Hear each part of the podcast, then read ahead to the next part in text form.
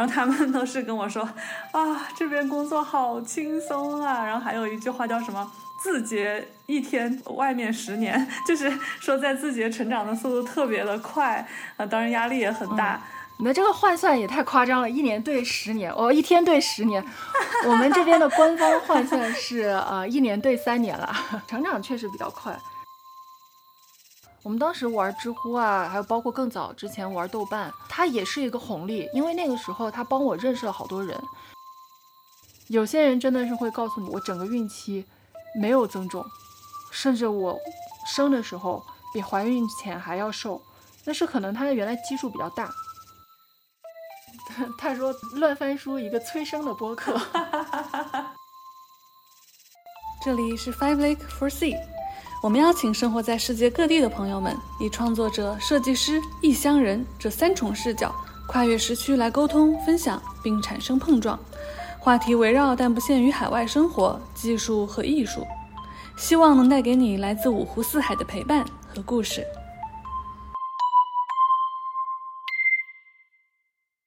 欢迎来到我们五湖四海的第一次串台节目。那和我们串台的呢是来自《陆陆鱼鱼》这个播客节目的历程景妖同学。Hello，我是陆陆鱼鱼的主播历程景妖，可以叫我橙子。嗯，我觉得这个开头特别好。我们借由彼此的经验来想象一个平行世界中的自己。因为我是一一五年的时候，我当时其实就决定说要不要毕业完业之后就回国。然后我可以选择回国，也可以选择努力留在美国。然后当时也是很多原因吧，就导致说没有走回国这条路。然后所以后来就一直在国外。那你可能差不多也是应该是那几年。嗯，我是一五年毕业，呃，一七年回国的。之前也是在美国。哎，那我们同一年毕业的。对，一之前也是在美国待了一会儿。嗯嗯嗯，在美国工作，然后工作回来这个过程中又有一些关于签证的狗血，这些等会儿可以聊。对，哦，哎，那那不如我们就 officially，既然我们的这个串台节目，我们听众好的好的熟悉，那我们就来 自我介绍。哇，终于开始了，应该已经二十分钟过去了呢。你先说吧，你先说。啊啊，行行行，我哎，我的自我介绍我从何说起？现在的身份是刚生完娃，目前在产假。应该是产假接近两个月了吧，所以还有五个半月的时间。哎，不对，三三个半月的时间。不好意思，我我太想放假了，三个半月的时间，在某大厂 做产品经理。说吧，你就别某大厂啊。好吧，毕业了以后一直做产品经理，嗯，字节跳动的产品经理。嗯，我在网上写自己的签名的时候都写字节跳不动的产产品经理。哎呀，天下何人不识跳不动，跳不动。你这个，你说某大厂，没必要，没必要。跳场，跳场。对，所以你是在中国读的本科。然后去美国读的硕士，这个过程就比较复杂了。我在中国读的本科，读的是广告学，嗯，然后呢，去香港又读了一个很短的研究生，也是广告学。我其实当时有报新媒体的那个新媒体，可能就跟，呃，现在我们说的什么电商专业，或者是现在说的这种跟互联网沾边、比较靠产品经理的专业比较相似了。但是当时好像大家还没有觉得互联网是一个特别好的 option，当时大家还在卷那个什么快销。卷外企啊，对，是是很早以前的那个阶段。然后来在香港读了一年之后，但他帮我录到那个广告专业了嘛，所以就其实在那边读的还是广告。然后在香港也就是短暂的工作了一段时间，是在呃香港的一个 startup 做 marketing。那个 startup 本身是一个 tech startup，所以他自己会做一些软件，做一些互联网产品。我在那个时候才开始接触到一些跟互联网相关的东西。然后我就觉得，哎，互联网好像挺有意思。后来就去了美国，嗯，在呃 CMU 读产品设计。然后读完之后，嗯，我记得我们当时那届的同学有一些创业了，有一些中国的回国了，有一些留在了美国。我是比较早就找到了 offer，就留在了美国。嗯，后来美国的话也工作了一段时间，当时呃打打杂，做做设计，做做产品，做做产品，反正什么都做。挺多挺多事儿的，还带过实习生，嗯，我自己都刚毕业没多久，还带实习生，然后带完之后，感觉我们这个聊天内容跟的真的很像面试，对，尤其是我坐在我这个小房间里面，然后坐在我熟悉的这个叫 work from home settings 里面，就感觉是个视频面试啊，救命啊！对不起，带完之后，嗯，就因为一些签证上的问题嘛，就没有搞到签证，就辗转回国。回国本来是想歇着的，后来发现，嗯，Musically 这个公司是原来是家上海公司，它原来是在美国比较流行嘛，我们当时也是在美国听说的，所以一直以为是个美国公司，以为它会在被硅谷啊之类的地方，就发现在上海。然后我家又在安徽，所以这两个地方就特别近。我就说，哎，要不然去 Musically 试一下。结果，呃，工作了一年多之后。应该正好一年吧，被字节收购了，然后就待到现在这样子。嗯，这是一个漫长的过程。嗯，从广告然后到那个呃互联网，对互联网感兴趣，然后做互联网做产品经理，嗯，也有一些设计的底子在吧。所以这样一路走过来，并不是像很多人说他可能在大学的时候就想的特别清楚，就知道他之后要做什么。比如说他大学的时候选修的是计算机。他毕业就想做程序员，或者就想做产品经理，他是比较清晰的一个路线。我其实弯弯绕绕，嗯，随波逐流了很久，但我觉得现在这个这个状态吧，我还是 OK 的，还是喜欢的。嗯，赶上了时代的浪潮，比较处于风口浪尖，离时代的浪潮可能远了一点。如果我赶上时代浪潮，应该再早几年，比如说进阿里啊，拿一些期权啊，对吧？这个才是时代的浪潮。现在 这种一夜暴富的机会特别少了，还还是耽搁了几年。你呢？你呢？但但一夜暴富也不一定比你现在好啊，其实。我比较随缘，对，这是我的嗯人生格言，比较随缘。嗯，你呢？你呢？你呢？哎，我也我也其实跟你有很多相似的地方吧。我本科是学电子的，嗯，不是做设计。其实我当时因为这个跟我爸争了很久，就当时我记得我很喜欢，我就湖我在湖南嘛，在长沙，然后我家里是湖南大学的，然后所以我就以前会去那个工业设计系看他们做的一些东西，然后我就觉得这东西很有趣。所以我当时在选专业的时候，我是很想读工业设计的，但是 我当时也想读工业设计。哎，那你怎么没读？嗯，我我不太记得了，可能当时没有挑到又合适的城市、又合适的学校、又合适的专业吧，可能这三个没有 match 到一起。但是我确实是很喜欢工业设计的。嗯，对。然后我当时是因为。真的，现在想起来觉得特别唏嘘，就是，但我最后还是走上了设计这条道路。就是当时我们在那个学校的系统里呢，就是有很多的小朋友去考这个艺术的一个特招的方式，到了这个工业设计系。所以在我爸的眼里，读工业设计系的学生呢，可能都是成绩不好艺术生，成绩不好的。他就觉得，那我小孩我要学那个理工科，呃，数理化走遍天下都不怕，不能浪费了。所以我跟我爸争了很久，最后还是屈服于。我爸的这个权威，然后去上了他的这个物理系。我爸在物理系，然后我们是对物理与微电子这样。然后，但是我在大学我就很不老实，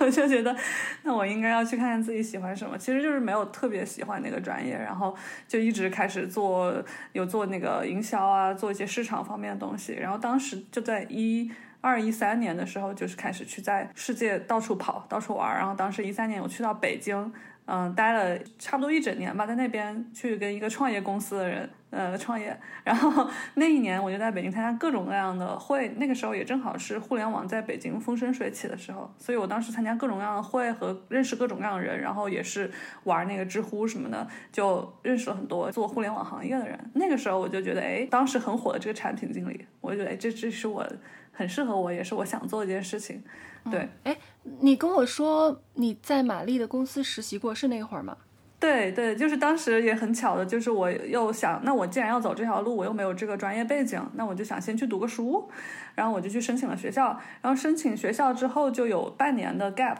因为那时候我申请的是春季入学，中间有半年 gap 的，我就我就去知乎上跟玛丽发个私信，就跟他讲了我的情况，我当时跟他说我想来最美应用实习，他一句话都没多问说好，可以，然后我就哦。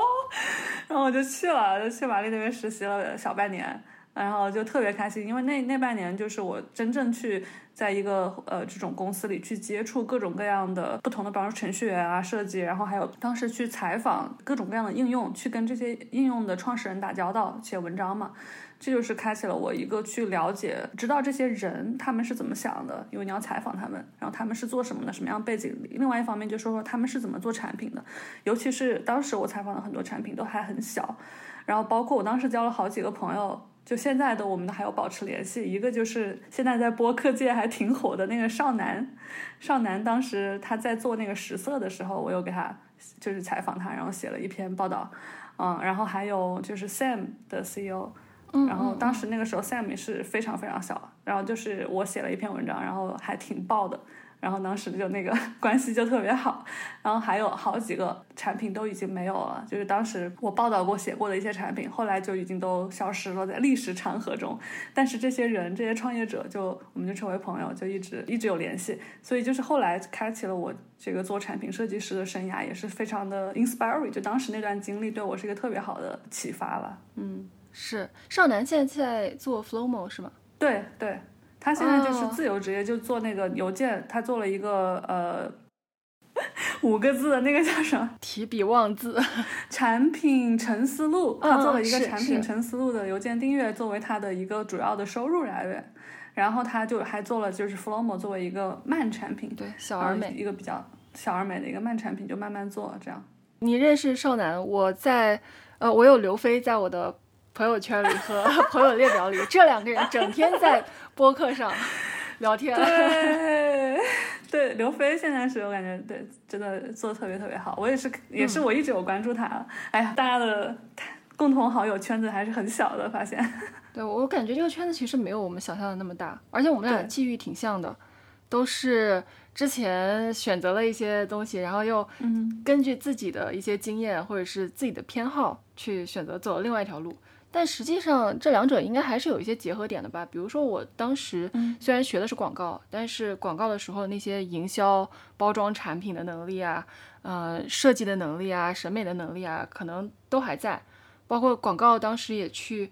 鉴赏了很多那种国外的作品，所以当时英语其实也蛮好的，加上喜欢什么英美剧啊之类的，所以也打下了后来出国留学的基础，和现在在做面向海外 to C 产品的基础。嗯，我觉得这些就没有浪费掉了，撒一碗鸡汤这样子。对，对对这这是很很神奇。有时候回头想一下，就是原来以前做了一些看似毫无意义的事情。嗯就比如说我当时在北京瞎混的时候，我就特别喜欢参加各种各样的活动，因为当时我最开始在长沙嘛，然后我到北京我就觉得哇，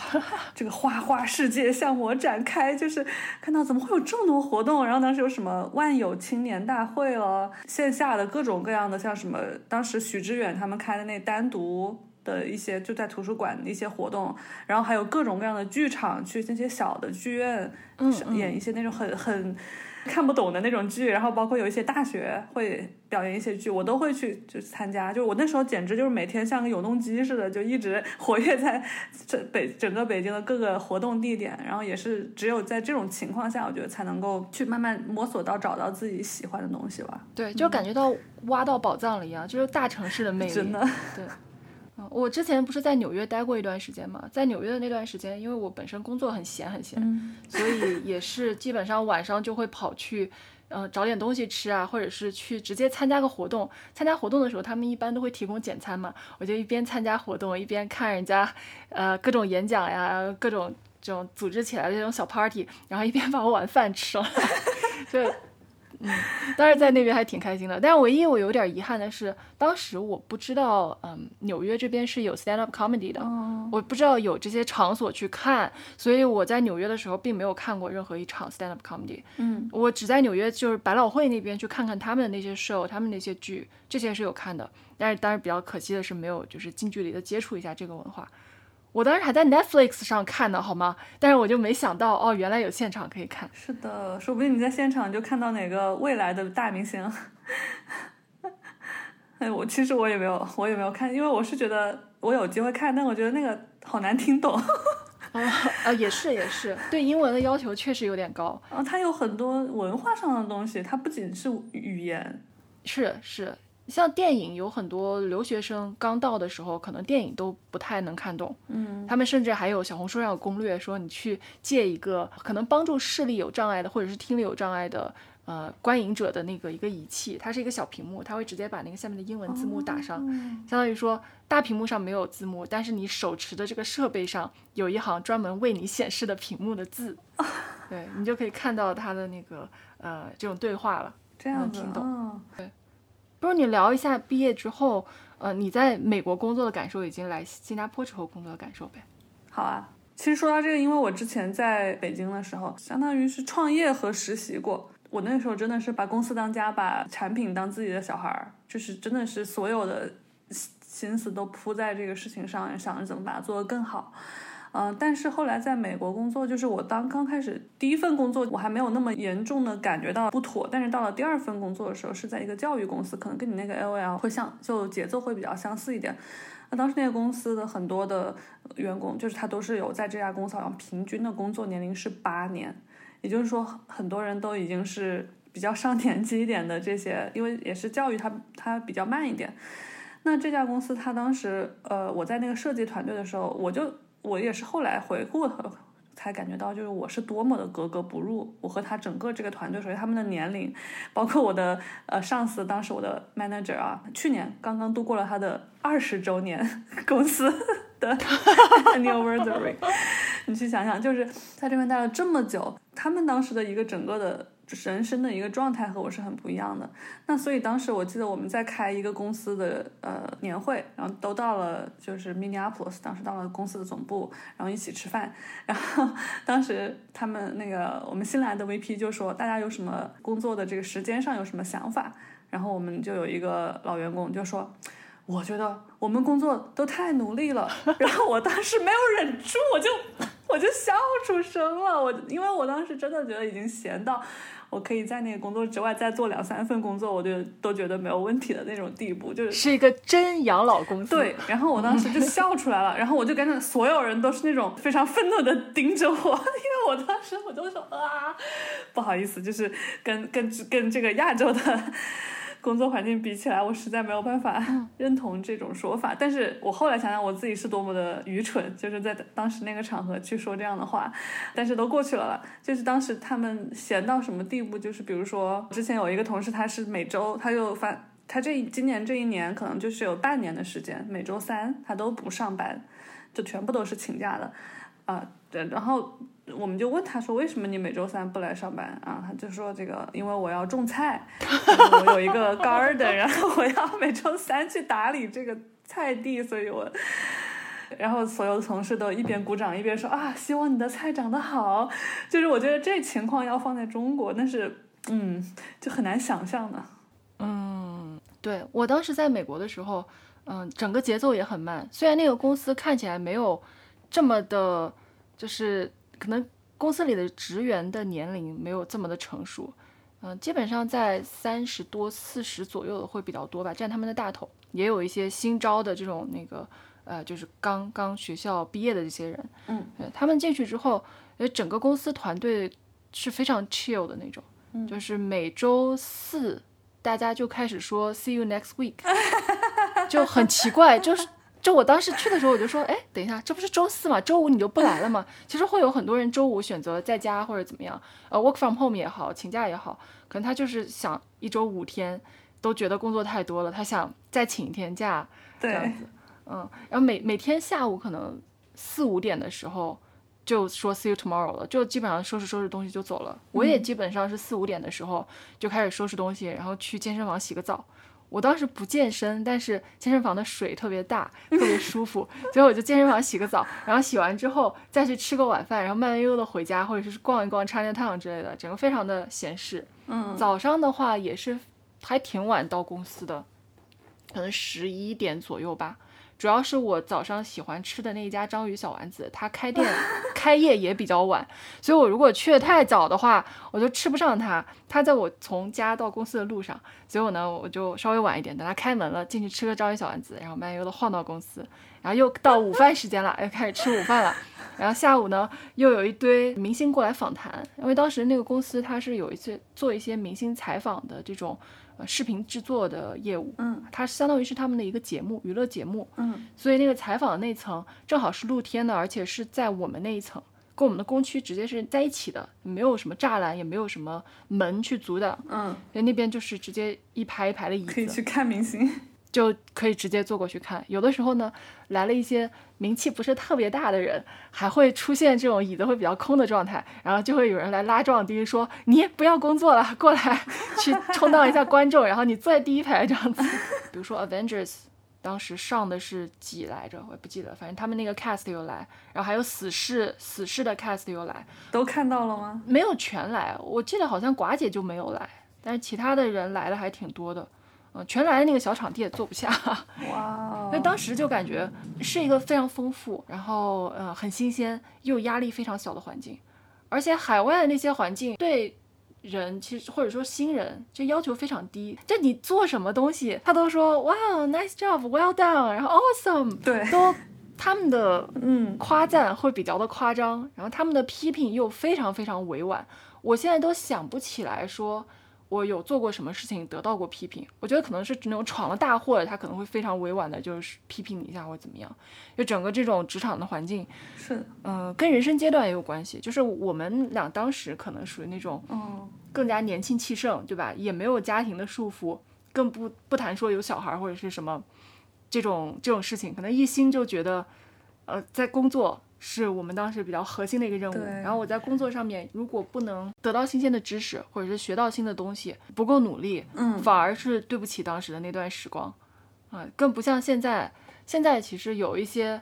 有一些人已经表示，在国内的大厂卷不动了嘛，因为他们可能嗯，呃奋斗过一段时间之后，开始有小孩，然后有家庭的牵挂，有对家庭的责任，或者说，比如说嗯，啊、好像没有 garden 了，像你像你刚才说的那个有 garden 要照顾，可能不太现实，但是他可能会有一些自己的一些业余的爱好需要兼顾，他更知道自己要什么，比如说什么钓鱼啊，然后比如说一些做手工啊之类的这些业余爱好，嗯，对，在呃九九六的这个环境里面，你是很难去 balance 的，或者说健身嘛，对吧？就 keep fit，嗯，保持自己健康的这个也是需要付出时间的嘛。对这些事情，如果工作占用了你大量的体力和脑力的时间，就会比较难。对，所以我就想知道你当时在那个 L O L 工作那么好，纽约又那么棒，所以你当时回国的心情是什么样？就无奈之下回国了这样子，还是我当时确实不想回国，因为我当时快接近年末了，我年终奖还没拿呢，为什么要回国？但是确确实签证没拿到，但是也还好啦，因为呃美国的年终奖跟国内不太一样，像国内的话，就它有很大一笔钱都是在年末发放，或者说就是财年的年末发放，嗯但是国外的年终奖。嗯、现在这几年开始会比较像国内对齐，就是他希望用年终奖去保留人才的忠诚度，会让你留下来一年一年在这边工作。对，但是以前就非常的，嗯，它只算一个年末的小小的 bonus 的感觉，是的，是的，不会有很多，就基本上很少。然后涨薪的话也是那种，嗯，呃一点一点涨，也不会说给你一下子提升或者怎么样，还比较平缓的这样的一个状态。嗯对，所以当时虽然年终奖哎没拿到，但是也不至于说就是特别特别可惜。嗯，当时的压力可能主要来自于两个吧，一个是回国了之后，其实这么好的工作状态和工作环境很难遇到，这可能会有一些 concern。嗯。还有一个是因为我当时正好刚租了新的房子，签了一年的租约，那个租约，嗯、呃，应该是一个月有两千多美元的样子，其实还是蛮大一笔钱。后来我就在 Facebook 上把它租，呃，就转租给别人了，包括我家里的一大堆家具啊什么的，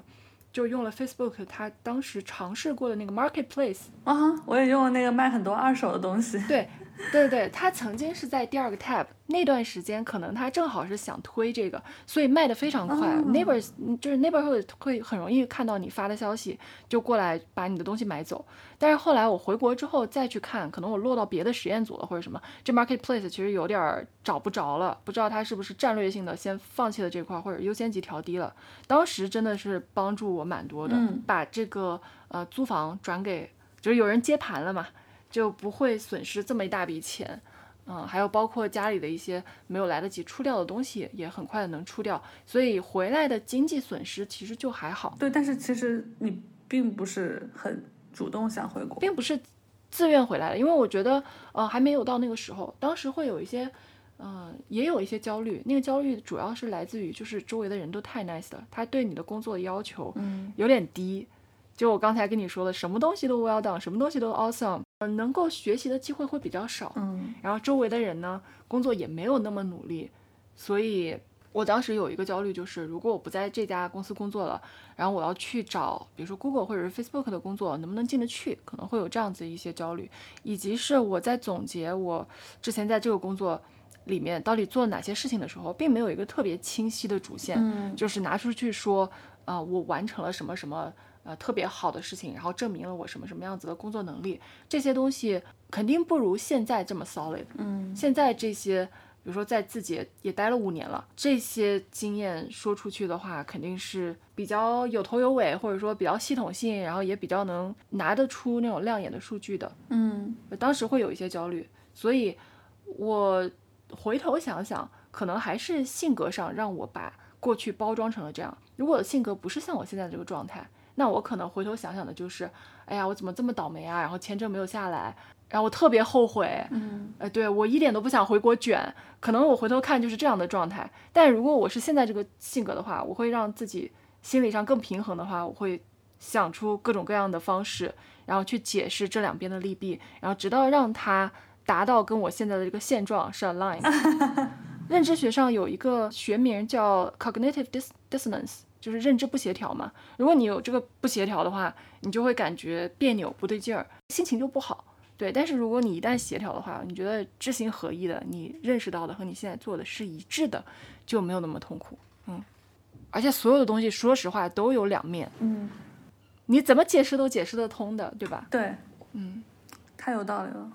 真的，这就是为什么就是条条大路通罗马。我觉得其实真不是说你在这个公司，在那个公司，或者你有多倒霉，有多幸运，很多时候真的就是你怎么去看待这件事情。所以所谓那种性格好的人，像你这个佛系的这个人，就不管你是走什么样的道路，就是如果你留在美国了，可能你也过得很好，就是跟现在一样也很开心，然后也也有很多成长。就是说为什么我们俩可以看到对方的另一种可能性，就是因为。其实我我当时和你一样嘛，就是我在那个教育公司，其实我也很养老，然后也挺开心的。同事其实人都很很 nice，都很好。然后我自己还业余做一些自己的创业项目什么的。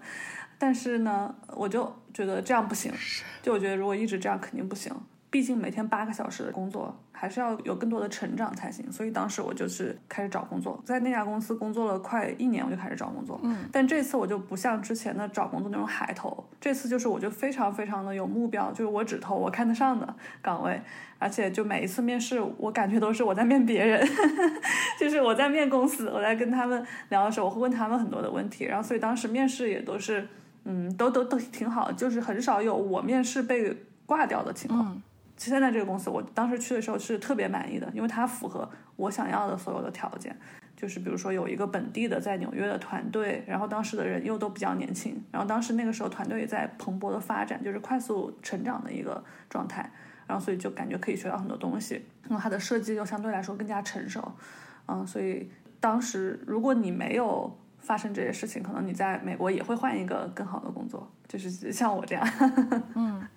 我回来之后，其实还看了一下我之前的那些老板，他们都在干嘛。我发现好像过了一年吧，嗯我原来那个大老板就已经退休了。哦，对，然后另外一个另外一个不是老板，但是是跟我同组，相当于是我一个 senior mentor 的感觉的一个人，他是呃也是去了其他的公司，所以流动性其实还蛮大的。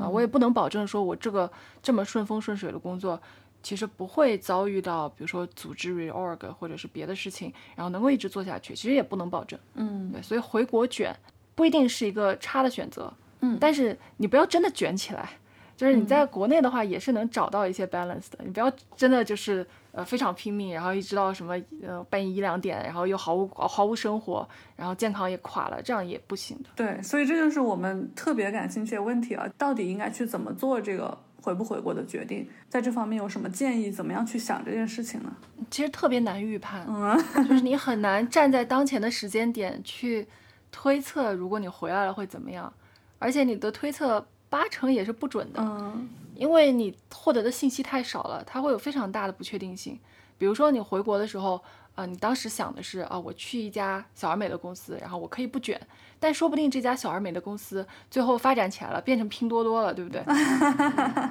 对啊，拼多多曾经也是很小而美的，大家也是在里面很开心的，对吧？所以时间和环境的因素都不是一个人靠脑力能够去计算出来的。对，就有没有发现说，在国外的时候，回国的男生好像比女生要多？因为有些说法就是说，男生可能更容易看到所谓的那个天花板，或者说他们更 ambitious，就他们更有企图心，然后他们觉得可能国内才能做一番大事业，然后在国外就只能做一个安稳的那种生活，所以就男生更倾向于回国，而女生更倾向于留在美国。嗯，这个我自己的观察倒没有太看出来，但是确实人是有不同类型的，就有些人现在这种。发展的比较好的这种大厂，比如说 Google 或者 Facebook，甚至是原来稍微小一些创业公司，但是它是一个明星级的创业公司。那那些地方你进来的时候，确实会像更像个螺丝钉一点，你的位置和角色会被整个系统这个公司大的框架圈的比较死。嗯，但是如果你能找到一种国内的工作的方式，更加野蛮生长的，比如说像自己在海外的岗位，嗯，愿意拼一拼。有可能会爬的会比在海外快一些，但是我倒没有发现男女这之间会有什么差别。可能我认识的男生也没有特别 ambitious，然后认识的女生也没有特别的，就是嗯，不 ambitious。对，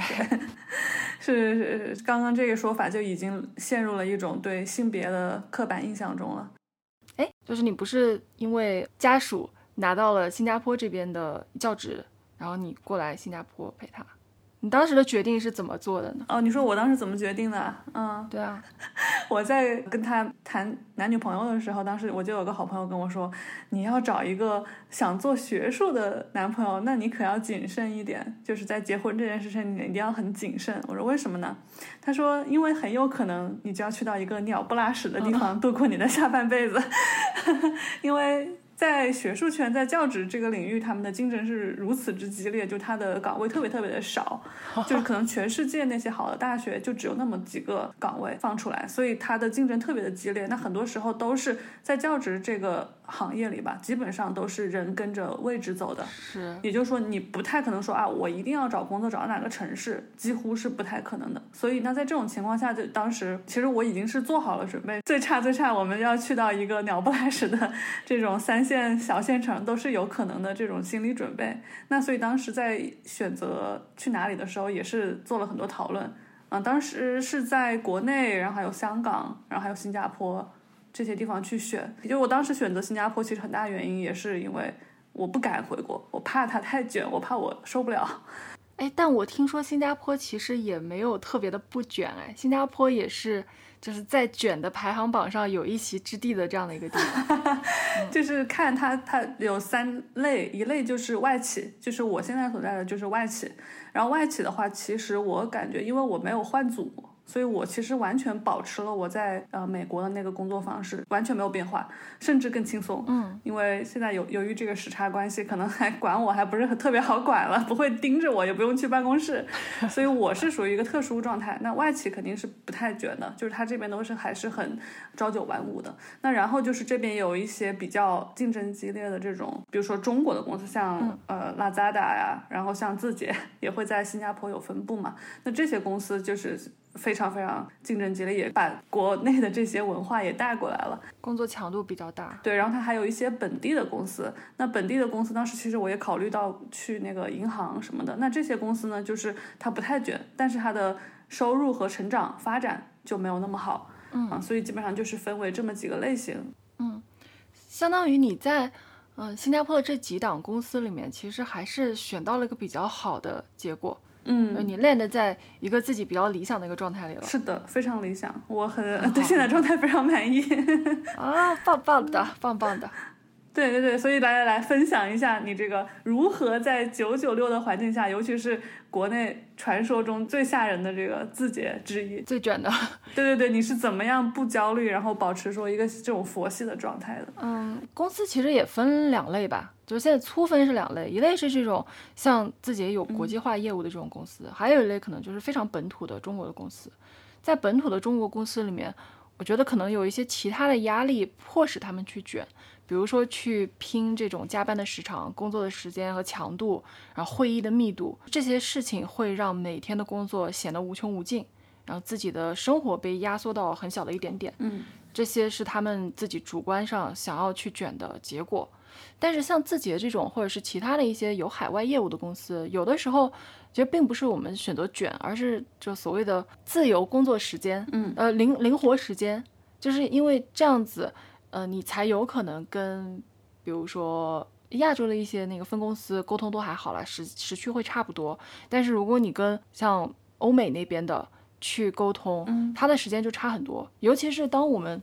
我最近遇到的比较困难的一件事情，就是当我们的一个会里面既有在美国的人，又有在英国的人，还有在中国的人，那这三个时区交叠在一起的时间很短，就基本上是零了，对，就很难很难，你就可能只能压缩这种事情发生的几率，但是也不可能压缩到零，所以你就偶尔，比如说双月啊几次这样子，还是嗯会遇到这种情况。这时候就会发生，比如说，那、夜晚比较深了，你还会在嗯、开会这种情况，但这个基本上是。由于地球是圆的，由于有时差，这可能不是特别好避免的一件事情，并不是主观，呃，因为我焦虑，因为这个公司想赚钱，所以压迫你去卷。嗯这两者我觉得还是有本质差别的。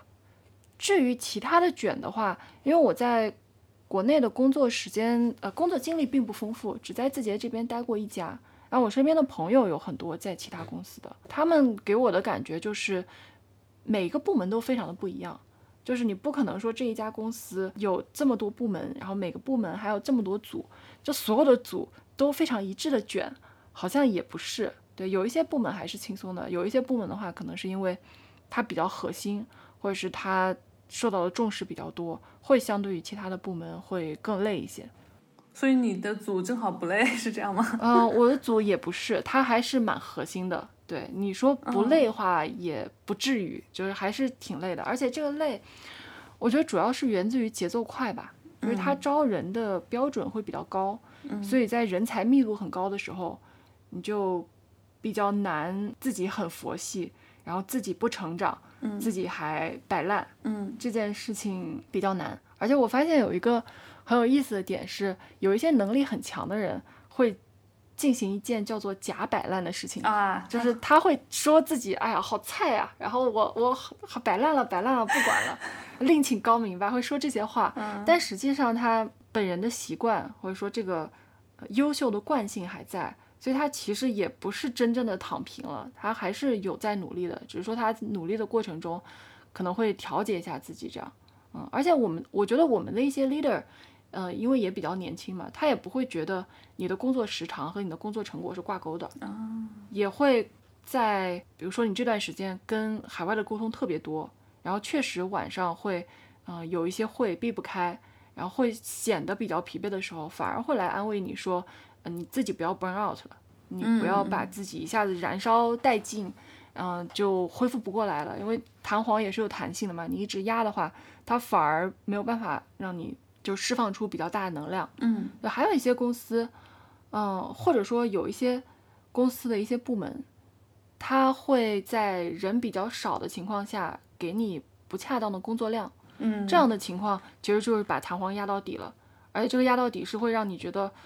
嗯、没有什么出路的，因为什么招人现在不是。嗯，也比较困难嘛，所以你觉得你身上的这个担子可能一直都卸不下来，你就会变成一个干电池的状态，你就一直在往外供电，然后去燃烧自己，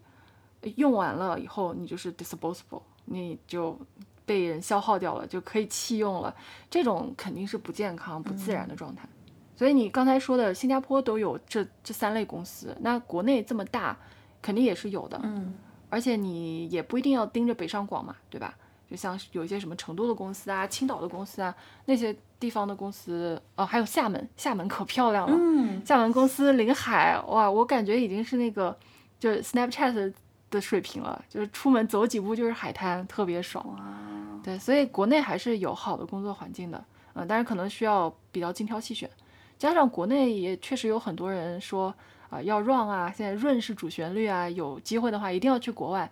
那也建立在他可能对国外有一些不切实际的幻想上。是的，是的，并不是国国外所有的事情都是一帆风顺的。比如说我之前说我那个公司不是特别的悠闲嘛，嗯就除了那些福利那些 perks，它甚至有一个什么福利，它甚至因为它有那种媒体部、公关部，会有那些大牌，比如说欧莱雅啊之类的那些哦，不会送东西吧？牌子，会给他们送东西、做测评、写文章，然后那些东西他们就会有大把不用的，然后就放就就堆在门口，然后随随便拿。对，这个福利也当时很爽。对我跟所有我跟所有呃我的女性的比如同学或者是之前的朋友说的时候，他们都眼睛亮晶晶，说很很想来，很想来。嗯，对。但就即使在这么好的环境里面，嗯，你比如说你可能会遇到一些经济的危机，嗯啊、这段时间行业就是不景气啊之类的，呃，压力会比较大，或者是他比如说有一些组织上的重构，那有可能你这个部门就会被裁掉。我当时其实也是经历过一次裁员的，但是我裁员之后很快找到了呃另一个部门，所以我就无缝入职了。像跟我在一起同一个部门的几个，呃，我看了一下他们的 LinkedIn，可能也都要半年、一年以上才找到新的工作。但他们是美国人吧，他们可以回家嘛，可以双引号啃老，对，所以就压力没有在就像留学生一样这么大，嗯，就非常的围城，就是有人想进来，有人想出去，你就很难挑到一个自己特别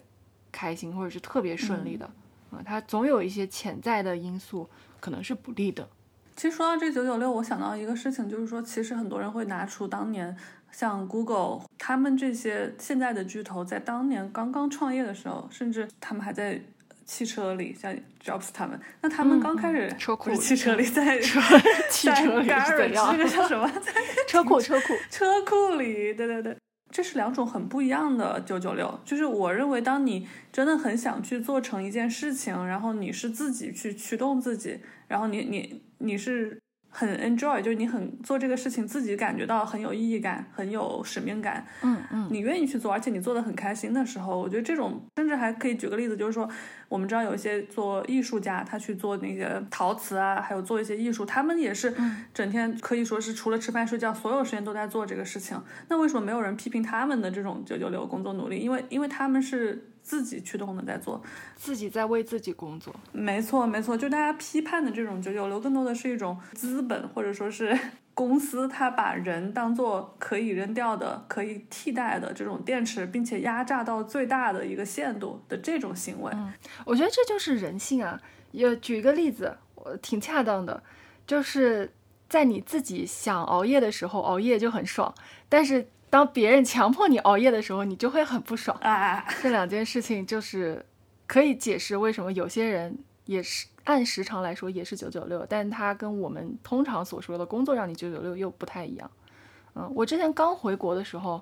呃，在 musical 里嘛，嗯，那个时候给我的感觉就是，虽然下班也经常很晚，但是下班很晚的时候也不一定全在工作。就有的时候你在过了，比如说饭点，晚上的饭点之后，你还愿意留在公司里，不一定都是工作。呃，或者这么说吧，其实很少是工作，嗯。有的时候是跟同事像朋友那样的去聊天，就互相 inspire；有的时候是在想一些新的点子，嗯。嗯，别人没有强迫你做，或者是根本不在你的工作事项上，但是你突然有灵感了，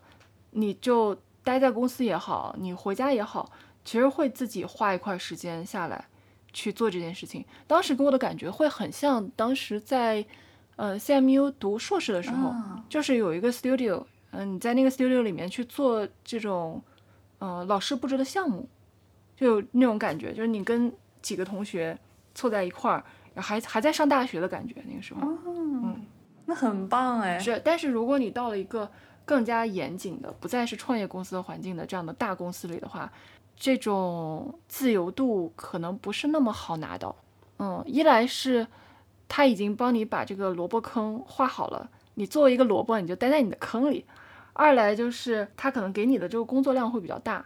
所以你的自由的时间本身就会比较少，所以你也没有这个精力去再做一些自己想做的事情。嗯，我我觉得可能大公司发展到后面，像 Google 会更好一点吧。就是它一方面对人才要求比较高，然后另外一方面呢，他又愿意给人才一些时间。不是他有一个著名的，虽然也有可能是 PR，但是他有一个著名的公司口号叫什么？你有百分之二十还是百分之十的这种自由的时间是全权给你自己的，也可以去创造。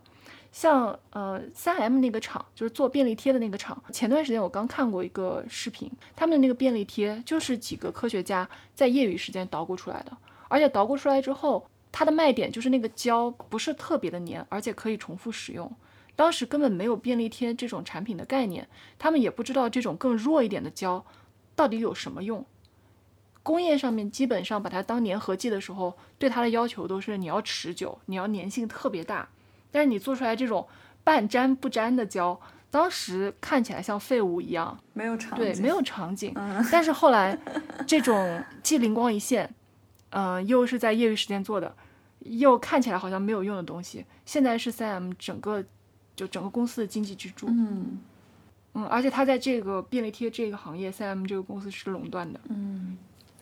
所以公司其实也并不需要为了产出更大的结果，然后非要把人当成干电池来用。其实公司如果愿意给予这些高质量的人才吧，给予他们一些自行探索的时间，说不定也有意外的收获。嗯，对，我觉得这真的取决于你这个时候你知不知道明不明确你要做什么。就是你说像 Google 它那个情况，就它到了这个阶段，就是它可能刚开始的时候也是所有人都很拼的，就是税公司这种都有，因为他们知道自己要做什么，他们知道很明确的知道要做什么。然后，但是可能到了后来。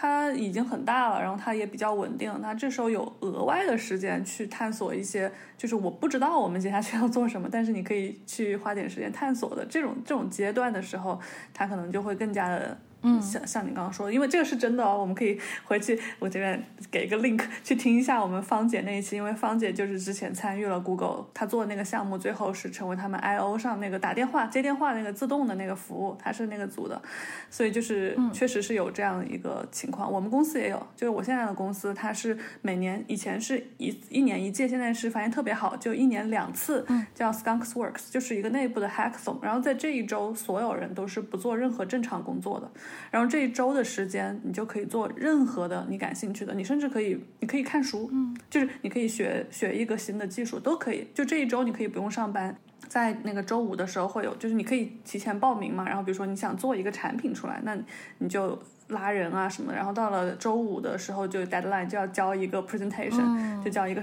三分钟的短视频。然后最后会有比赛，然后还有奖励什么的。然后这个我每年都特别开心去参加，对，挺好玩的。字节也有，就不要太妖，就外围的人不要太妖魔字节了。字节其实也有这个，而且呃，组织了它，它不是那种就是全公司的，它相当于说你这个部门或者是你这个团队有意愿组的话，其实是会有一些呃比较小型的面向某一个特定群体的这样的一种 hackathon 形式。呃，我们这边的 hackathon 我参加过两次，而且两次都有拿奖。第一次拿奖是。呃，什么呃优秀奖还是什么，就是稍微没有拿到名次的那种奖，但是入围的那种奖。然后第二次拿到了一个二等奖，而且还有礼品哦，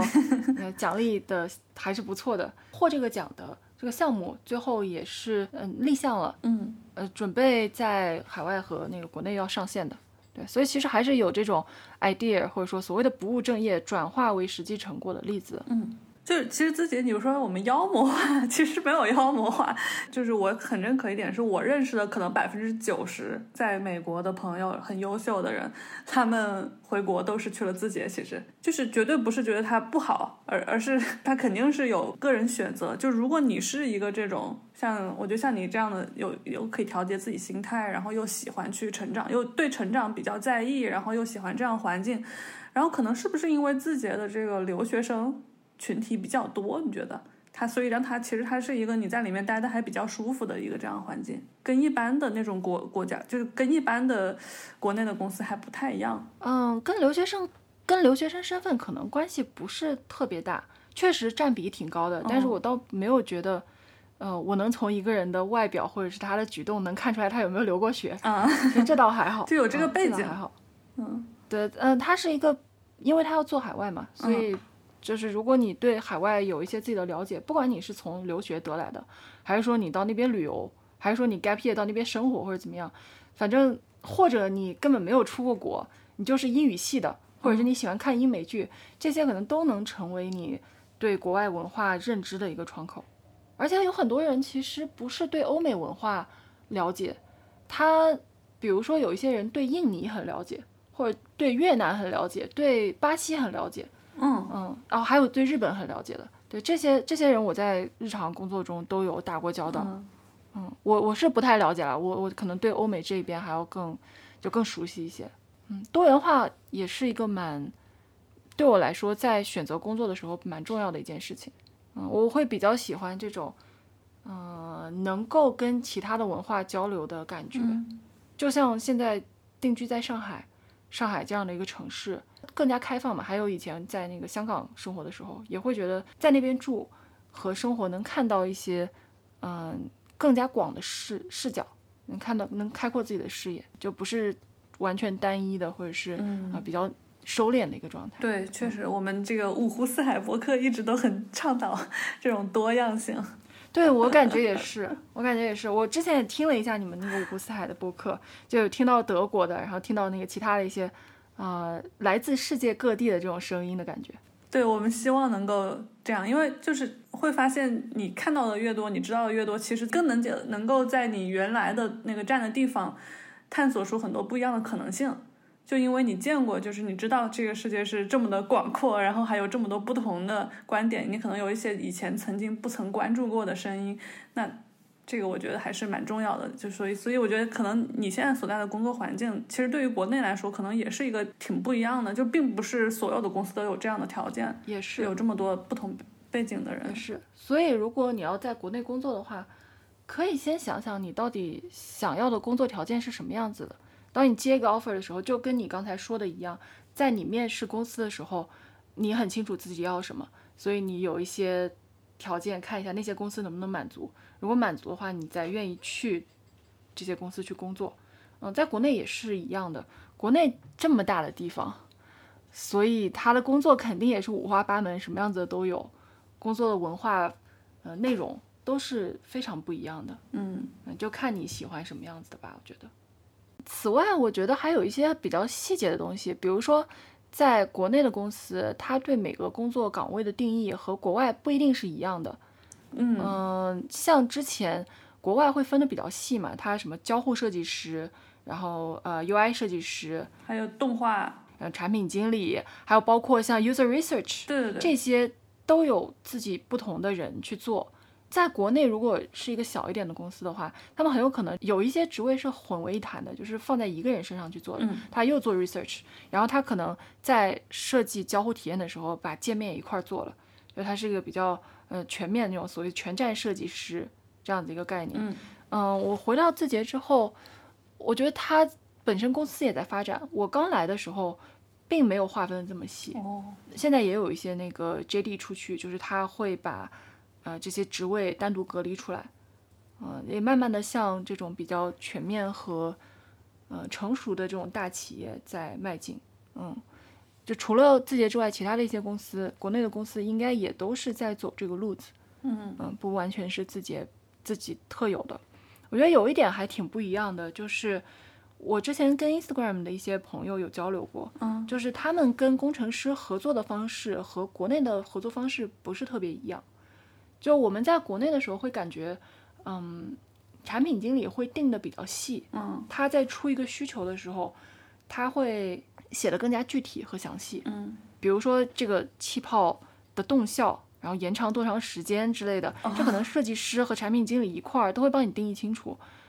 呃，各种时机，然后屏控什么的，就很清楚的一个要求写给工程师，然后工程师去完成去 implement。哦，但是在海外的话，工程师的主动性或者说工程师 cover 的范围会更广。嗯工程师他接到的可能要求就是这里出个气泡，但他们自己的就是工程师的组件里面，呃，他就能挑到一个合适的气泡，然后他什么时机出，或者是出在哪儿，甚至有可能还会反过来跟设计师、跟产品经理去 argue，啊，对，他自己会觉得自己 cover 的东西会多一点，然后他的主动性会更强一点，这个有的时候会造成一个国内思路的 PM 或者设计师去国外受到感觉不适应，嗯，会有这样的情况。肯，定会不是这样比如说我之前，嗯，我之前有一个同学把自己的要求写的比较细、比较具体，但是他拿给工程师的时候，工程师他往往自我发挥了一下，他发挥完的呢，跟他的要求又不是特别一致，就他来来回回会确认很多次，嗯嗯，这个是文化上一个不太一样的点啊、我现在不能说到底哪个好哪个坏，嗯，我觉得适度吧，就是我也不会很喜欢那种就自由度特别高的工程师。这个工程师会感觉，呃，你是不是在挑战设计师或者是产品经理的专业职能？嗯就是我跟你说，这边更适合的是这样的形态的一个，比如说弹窗也好，或者是一个组件，然后你非要跟我 argue 说用另外一个，而且有的时候你的 argue 并没有比较足够的思考在后面支撑，我其实作为产品经理或者设计师，已经列出了好几个 option，最后我们决定用这一个最好的。如果你来反驳我的话，我还要再把我当时为什么做了这个决定之类的再跟你说一遍，其实会有点浪费时间，在沟通里面会有一些低效的情况发生。对，嗯，但是。工程师有主动性也是我们喜欢看到的。对啊，比如说有一次在在我们呃开一个设计评审会的时候，我说这个屏幕它会有，就是你看那个视频的时候，它不是上面有很多这种什么点赞的 icon 啊，然后那个头像啊、评论框啊之类，会很遮挡嘛。然后会有一些用户有需求说，我想清屏，我想让这些。Icon 不要太阻阻拦我看这个视频本身的内容，嗯，那我们就有很多方式去清屏，比如说双指去 spread 一下，就是双指伸开，嗯，把屏幕放大的同时，它会把那些元素全部隐藏，或者说你直播的时候有个左右滑的手势也可以隐藏。然后我当时做的是一个，就灵光一闪，想到了一个业内其实都没有的做法，就是现在短视频不都上下滑吗？那我在上滑的时候还没有完全滑走，只是往上推了一点的时候，我可以把那些元素隐藏或者是变淡啊。这样的话，嗯，你也不用双指，对吧？它要耗费你两根手指，然后就你只要上滑一堆一点点，它就淡了，就你就能看到了，而且它就不阻挡。但是那你不纠结手不能松吗？不能松，呃，但是它也不影响你别的事情，它不会占用你一个新的手势。比如说我之后想用这个手势去做点别的，比如说现在长按也有了，双击也有了，这些都没有占用新的手势，就在你滑的过程中，你往上滑推一点点，那个元素就变淡了。像这样的一个 idea，我们当时都觉得，哎，可以试一下。但是就有一个呃研发觉得这个很简单，很容易实现嘛，所以在那个会还没有开完，他就已经把原型做出来了，然后说你们装一下这个来看一下，感受一下，体验一下，上手上手玩一玩。嗯，我们觉得是有自由和主动性是好的，但你不要太散漫，或者说，嗯，太执着于自己的观点而听不进去别人的观点。嗯，我们觉得跟那些这样的工程师在一起合作可能是比较好。那我觉得我现在的工作环境就挺理想了，就是他是首先第一就是每个人他有自己的一块儿。专业就互相尊重，然后我们所有的人都是可以参与这个讨论的。就是我们有挺多的 collaboration，就我们的公司文化之一就是要 build together，就是大家要一起参与，都要发出自己声音。然后我们的产品经理是不碰任何设计的。如果我们的产品经理告诉我这里要加个 button，那我可以去告状的。就是我会说这个怎么这么不专业？就是我们产品经理就只会告诉我们问题是什么，我们。可能的解决那个方向是哪个方向？就是他从更多的从商业角度，然后把以前的这个 research，还有他做，可能他会做一些竞品的一些研究，他会把我们拉到一起，然后把设计师和开发拉到一起，那开发就会从他的这个 tech。他的技术的角度，他去想他这边要怎么弄，然后我是作为设计师，我就去出设计的，就交互啊，然后 UI 这方面的方案。但是我们所有东西就是每个人只负责自己那一块的 final 的 deliverable，然后我们会一起去做决定，然后会有专门的记录这些讨论的一些文档。所以就是他最后出来的结果是，既是所有人都能够 agree，就大家都同意了。而且都有很多的理由，而且它又是一个每个人都能各把自己的擅长的东西发挥出来的这样情况，这样的情况我觉得是比较理想的。嗯，挺挺和谐的。那你们有遇到过那种，就是比如说产品经理觉得这个设计不行，或者是？嗯，研发觉得这个设计不好实现，会有这样的？好像很少，就是对我们之前好，当然有出现过。比如说，我们去做了很多用户的研究，就是有一个什么 API，它的 versioning 怎么怎么做，然后我们研究出来可能有四个方案，中间就是有四种可行方案，然后中间有可能有两两个都比较好，在那个用户反馈中，但是那个最好的方案在开发上就是很难，就是非常非常难以实现和不讨 maintain，要之后要维护起来太麻烦了，所以当时我们就选了一个，就是在开发的强力的支持，就开发他更想用那个另外一个，那我们就大家讨论嘛，然后就讨论这个利弊，一起去做决定，就几乎不太会有说，呃，有人是很不开心的说我要去接受一个我无法，嗯，我无法同意的方案，没有，就几乎没有这样的情况。很重要一点就是，呃，我之前跟另外一个回国的很不适应的一个 朋友聊天，他的就是他觉得这边的开发怎么完全不参与讨论啊？就是开发感觉就是。你给活给我做就行了，我不想也不不愿意参与这种设计的 brainstorm 或者什么，这就是他都完全不想去参与这一环。但是我感觉在美国，就是你只要拉他们开会，他们都很开心过来跟你一起画图，跟你一起商量，跟你一起出方案。其实早一点参与是比较好的。我之前遇到一些情况，嗯，不是在自己，但是他就是由于做决策的人他并没有 involve 到所有的人，所以做决策的那个人他说我已经选定这个方案了，但是往下推的时候，在执行上就会遇到困难，哦，还会有人说，嗯，为什么你这块其实是需要我参与的，但是你没有找我，那现在就出现了这种反攻或者说往回推的这个力，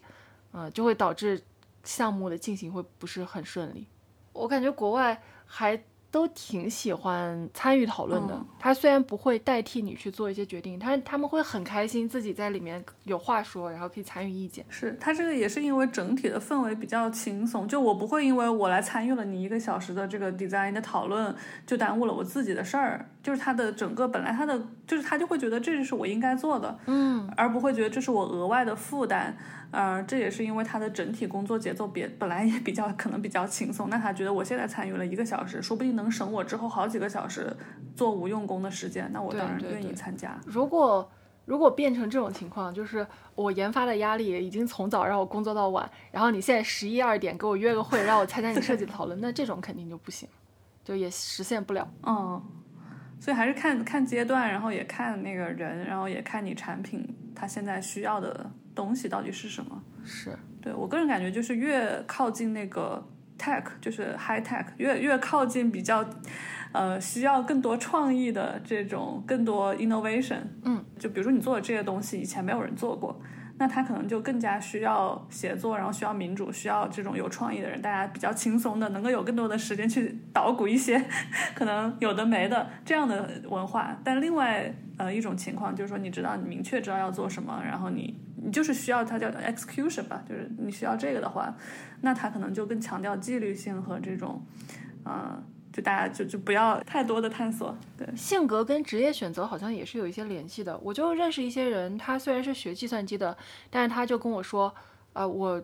就出来以后不想当程序员，因为他感觉程序员好像就是别人给他布置个任务，然后他去按照这个按部就班的写出来。就是在国内，程序员这个自主性或者说灵活性，不知道他自己探索空间有多大。可能有些公司确实给他的空间就不够，意思就是你把这个作业给我做完，然后不要出 bug，运行良好就 OK 了。嗯，但是有一些人就希望自己能发挥一些创意，而且在写程序的过程中，其实也有比较聪明的写法，对吧？他有些人觉得他如果能够用更少的代码，然后更优雅的呃方式去完成同样的事情，比如说更更短的时间、更快的运算速度，他自己也会觉得这个是他的成就感。嗯，像我就是可能就更适合产品经理一些，因为我属于什么东西都略懂一些，设计啊，然后程序啊，然后包括商业啊之类的都都略懂一些。这个对于产品经理来说，应该算是一个比较比较好的技能点。嗯，哎，那你觉得懂产就是做产品经理会要特别懂商业吗？因为我看你的就是做广告什么，可能你也没有特别强的这种，也没上过 MBA 什么的。那你你能讲讲，就是你是怎么在商业这块怎么积累、怎么成长的？广告的商业和呃我们现在说的商业其实是两回事儿了。广告更像是它用一些信息去说服你，影响你的消费决策。呃，然后广告需要创意，对，对广告对广告学的经历对于我来说，可能更多的帮助是在创意那块儿，它跟商业不是特别沾边。商业其实是一个花钱的行为，跟 marketing 会更更沾边一些。嗯，商业也是个创业的行为，就是你必须必须 pitch 到你的这些投资人，或者说你的呃 leader 之类的，去给你的这个想法去投资。举个例子吧，在我读 CMU 的时候，我们那个专业有一个项目，它就是先让你做一个呃产品，然后这个产品大概率其实是有实体的东西的，就很像你你之前很喜欢那个工业设计，比如说像呃也也不一定要特别大，比如说像那种饮水机的 redesign，然后或者是呃那种大家不是小小花园有 garden 嘛，那什么时候浇水，然后它这个花出现了什么问题？是水浇多了还是浇少了？是不是少什么营养元素？它可能有一个小的这种 gadget 的这种智能的东西插到土里，它就能帮你分析出来。可能我们当时会做一些这样子的项目，然后在这个项目的结尾，就会给一些真的来自呃硅谷的一些 investors 去 pitch 自己的 idea。嗯，它一套整个完整的学学习的过程是这样子的，所以那个时候你就会觉得，我怎么能拿到钱？就是会需要通过一些什么市场研究啊、用户调研啊，然后定价策略啊，然后产品设计啊、广告包装啊这些一系列的东西，全部加在一起，然后能打动你的投资人，去让你的投资人觉得啊，你这个东西是有前景的，然后我对你的投资应该是一个回报率比较高的事情。然后在公司内部其实也是一样的，就有的时候你想做一个大的、大型的活动。就我们在内部叫 campaign，你想做一个大型的战略性的 campaign，那就会有人跳出来 challenge 你说，首先你要决定是做还是不做，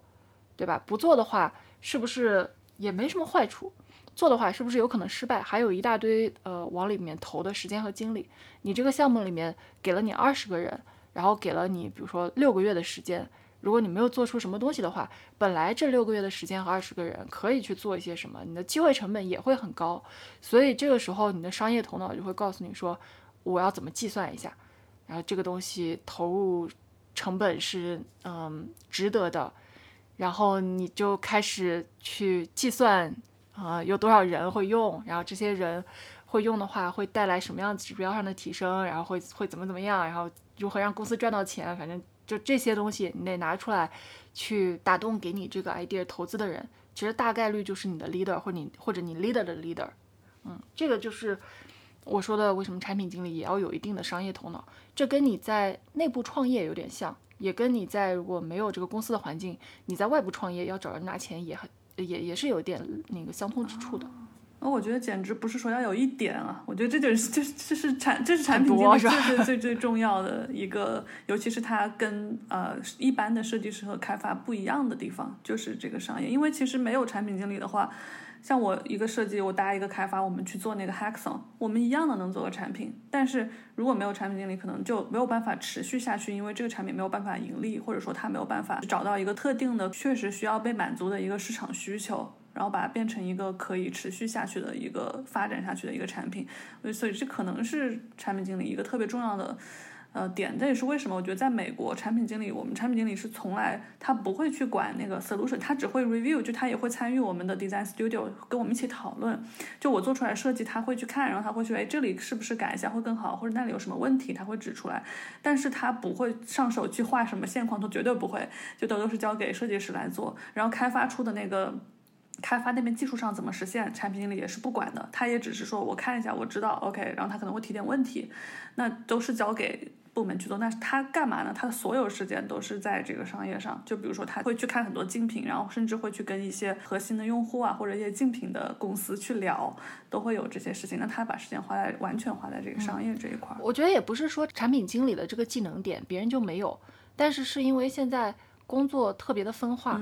你一个人没有办法。兼顾这么多的事情，比如说我是一个非常有产品 sense 的设计师，也是可以的。但是你设计师的事儿已经很多了，你就不太可能说我在在此之外还要再做一些产品上的事情。是的，它就分化成了这样。然后也正好，我觉得我比较喜欢的可能就是产品经理这一块儿。我原来也是呃算设计师嘛，嗯，就是刚进 Musically 的时候是呃设计师的身份进去的。但是这家公司也是设计师和产品基本上是。混在一起讨论的，就是他要求产品经理必须会设计，然后设计师有产品 sense，所以其实是产品设计师这样的一个。嗯，对我现在看到更多的趋势，就是在美国这边也会有很多的产品设计师想转产品经理，然后包括说大家的做的事情也越来越往产品这边靠拢。就是会更多的参与到产品早期的一些探索啊，还有一些不仅仅局限于画图和出那个 solution 了，更多就是说去找到问题，这些也会有设计。我觉得可能是一个大的趋势吧。毕竟现在设计系统这么发达，就是慢慢的、慢慢那种纯做 craft 的工作，可能就会被细化到一些，就是 agency 也可以做呀。如果你已经知道要做什么的话，你可以包出去做，就不一定要找 in house 的。哎，最近达利的那个，呃，它不是又出了新的版本吗？就是呃，是 Google 开源还是哪儿开源的？嗯，那个画图的那个 AI 设计的，对，你可以直接拿来做做图标了。就是你已经不再需要什么 Photoshop 啊、AI 啊这样子的那画画这种软件去帮你了。对我，我之前是早期的那个内测的用户，我现在好后悔当时没多玩一玩，现在要钱了。啊，对，他开始它开始商业化了，对。好像是十五，他是每个月会送你十五次吧，然后但是你再再往上就要花钱买。我现在做的工作跟这个呃 AI 关联也比较大，我现在做的主要是特效相关的，特效本身就是 AR 嘛。哦，还有比如说最简单的脸部特效，它就根据你脸部的这个关键点，就帮你放一些东西。然后还有一些这个世界，呃，就是用后置摄像头的这这种 landscape 的的特效，啊、这些我觉得都都挺有意思的。而且这种 AI 的出现，一定是会对它有一个比较大的改观。就是每次有一个新技术出现的时候，你相应的产品设计，用户能够体验到的东西，都会有一个很大的变化和提升。哇，很有意思。对，那你不是做这种社交的吗？我想听一下，现在目前在国内大家都用哪些呃产品用的比较多？社交方面。嗯，现在其实社交的新产品并没有特别多，我们反而是关注到国外会有一些新的产品。国内的产品是不是现在大家还在用用用 Soul？之前有段时间是在用 Same。说实话，国内在有微信的情况下，还要做社交产品还挺难的，那只能走比如说陌生人社交，像探探、陌陌、Soul 这样子的路线。所以短视频不是社交吗？你觉得？但短视频它是 social media，但它不完全为社交而生，因为你可以不关注任何人，你依然可以在上面消费，所以它严格意义上来说不是像微信那样子的产品，可以算作 social media，因为我们当时对 social media 的定义比较宽泛嘛，很早之前在 Facebook 刚出来的时候就有这样子的一个名字在了，啊，我们现在觉得所有的有有人有 identity。人的身份在的这样的一个平台，我们都把它称为 social media，嗯但其实这样的名字不一定特别准确。嗯，我是觉得短视频，嗯，我当时选 Musical.ly 不完全是因为它在上海，而是因为 Musical.ly 很特别，它是一个新的形式，它打开以后就是一个全屏的视频，而且每个视频都非常短，你还可以自己创作，这样就从嗯生态上就有一个循环，就是你可以做，可以看，可以参与。有点像原来土豆网最早想实现的时候，说什么人人都是自己生活的导演。当时他可能想做的是国内的 YouTube，但是 UGC 的生态并没有发展的特别好，反而是走向了像现在爱优腾这种长视频买版权，大家基本上作为一个消费者，在在平台上出现这样的一个状态。对，所以我觉得短视频它的生产门槛变低了，搞不好这个循环能够跑起来，而且它是一个新的形态。就不像是有一些创新，它只是在一些已有的东西上做一个提升，它是全新的，所以我觉得它天花板也会比较高。嗯，这是我当时觉得 Musicaly 眼前一亮的一个原因。嗯，我比较反感就是有时候，比如说我做个播客，然后就有很多朋友听到我做播客，马上就过来跟我说，哇，那你要不要接那个广告？然后就是你要不要怎么样怎么样做广告，然后怎么样以后赚钱？就我说我不是这样的，就我我做这事儿不是为了，就是他们很多人感觉就是你去做这个 social media 或者做任何的 media，、你的最终目的都是为了赚钱。哎，现在全员自媒体的好不好？我在小红书上天天刷到，就是说什么拿到了几个大厂 offer，然后我加入了某某公司，我给你带你们看一下他的食堂，然后你们有什么问题可以问我，就全员开始做自媒体，然后包括。呃，说现在年景不好，然后我投了好多的呃应聘，但是没有人要我，怎么办？然后这些各种主题都可以拿来做一个自媒体，都可以打造人设，都可以积攒粉丝他积攒粉丝最后是不是要变现？啊，最后变现呗。对吧？就是他，他如果所有的媒体最终为的是变现，其实我觉得这个还蛮可怕的这个事情，因为这样的话你，那我们这种 以爱好来做的这种，那我们是野生是的，是的，那我们就很他跟他们就很不一样嘛，那我们就会被稀释嘛。我们当年的目的还挺单纯的。我们当时玩知乎啊，还有包括更早之前玩豆瓣，它也是一个红利，因为那个时候它帮我认识了好多人。对，比如说我当时学广告的时候，认识了呃一些 CA 公司的人。那如果正常渠道的话，其实是比较难的，你只能通过学校、校友、招聘会这样子正经的渠道去认识。但是在豆瓣上混，呃，你可能就跟他成为朋友了。嗯，像这些机会，包括我好多实习机会，都是因为在豆瓣上玩儿给我带来的。我当时在豆瓣是玩那种科幻和奇幻的小组，嗯，像什么科幻世界啊，然后还有那个九州幻想啊之类的。对，当时就认识了他们的，呀，我转我转，我我也喜欢九州。对，然后认识了他们的编辑，然后再进一步又认识了他们的作者。反正就当时去杂志社实习，就基本上都是玩自媒体玩出来的，但是不会说我现在目的这么明确，我就是要做自媒体。当时玩自媒体或者说在网上玩的溜是一个红利，现在这个红利慢慢少了，嗯因为大家都会上网了，大家也都在网上有自己的人设，所以就要更拼、更卷一些。你要开始找到一个能吸引人的点，去做一个自媒体大号。比如说，我看到有一个，她应该是健身的一个呃女博主，她就是怀孕到九个月快生的时候，马甲线都还在，就是肚子超级小，就卷到不成样子。还有一些就小红书上，呃，所谓的长腿博主，或者说去试衣服的博主，他那个 P 图的痕迹和拉腿的痕迹就已经有点明显了，嗯而且 就越来越卷，什么一米一米六五，然后腿长什么一百一之类的，这样子 有点看不下去了。对，全员自媒体，嗯，其实对这这个真的是一个很大的话题，就聊这个社交应用，然后包括它的发展是怎么一路上过来的。就我自己特别感谢知乎在早期。就是我用知乎也用的比较早吧，可能还在内测的时候，就需要邀请的时候就开始就就在哇，用那。比我还早。呃，然后那时候是因为我们有一个朋友是他在那边实习，然后他就见人就宣传啊，知乎牛逼。然后后来我们就知道，哎这个是什么东西，去看一下。然后那个时候真的圈子就很小，就大家基本上所有那些所谓的大 V 吧，就是发的比较勤快的那些人，抬头不见低头见，你就经常在各种评论区，你就能看到你认识的那些人，然后那些火的帖子就那么一些，然后所以当时大家就觉得特别的像一个。真的是一个很好的 community 的那种感觉，嗯，但是后来就是随着嗯嗯，用户量上来以后就，就那个感觉就很难再回来了。我觉得现在能坚守在知乎还在发高质量文章的人，都是我很佩服的。对，做 social media 比较有意思的一点也是，它是一个社区，里面有超级多的人，你做的很多功能会直接影响到他在社区里的行为。你做的一些产品的决策，有可能慢慢的就会导致，比如说啊，人突然一下进来好多，然后就格调就掉下去了，对，然后原来的忠实的，嗯，那些最早的一批人也都不见了，流失了，或者会造成这些问题。也有可能是你从之前比较 niche 的，比如说像小红书，以前可能是嗯都是漂亮小姐姐，有钱的漂亮小姐姐，嗯，然后慢慢的可能扩展到更多的圈层，更大的圈层。这是产品经理做 social media 比较有趣的一点，我觉得。对，我觉得就是做做 social media，其实是一个真的特别能够看到这个社会变化的，而且你不得不去看。我有的时候觉得做产品经理跟做什么呃省长、市长这种也有一点儿相似之处，就是你有那种宏观的调控，就是你会呃去做一些策略，然后这些策略是能够调控到这个产品中的某一些元素和部件，然后你就会看到这个产品里面的人，就是你的市民朋友们都在的行为会发生了什么变化。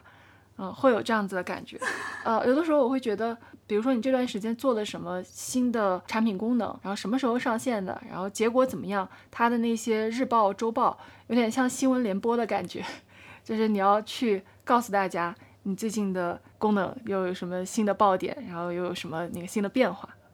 有有点像通过新闻渠道。嘿，真的很像玩那个 模拟城市之类的这种游戏。就我认识很多学，比如说城规啊、建筑设计、景观设计的这些人，然后他们都放弃了自己那么多年的呃本科的背景，然后转到 UX 交互产品这些方向来。那其中我他们很多人的一个原因，就是因为说建筑设计的反馈周期太长了。像我们做数字产品的话，尤其是你做社交应用，我觉得是相当于是一个极端吧，就是特别特别快。你有一个功能，你有一个想法，很快就可以跑起来，然后看它的结果怎么样，对用户产生什么样的影响。但是与此同时，我又有一个疑问哈，就我现在就感觉像这个 A/B testing 这些东西越来越普遍，越来越多，它是不是其实有时候我们也容易被这个东西所限制，就是我们被数据所禁锢，因为有时候我会觉得像一些很大的 innovative 的一些大的变化，它其实是没有办法通过数字来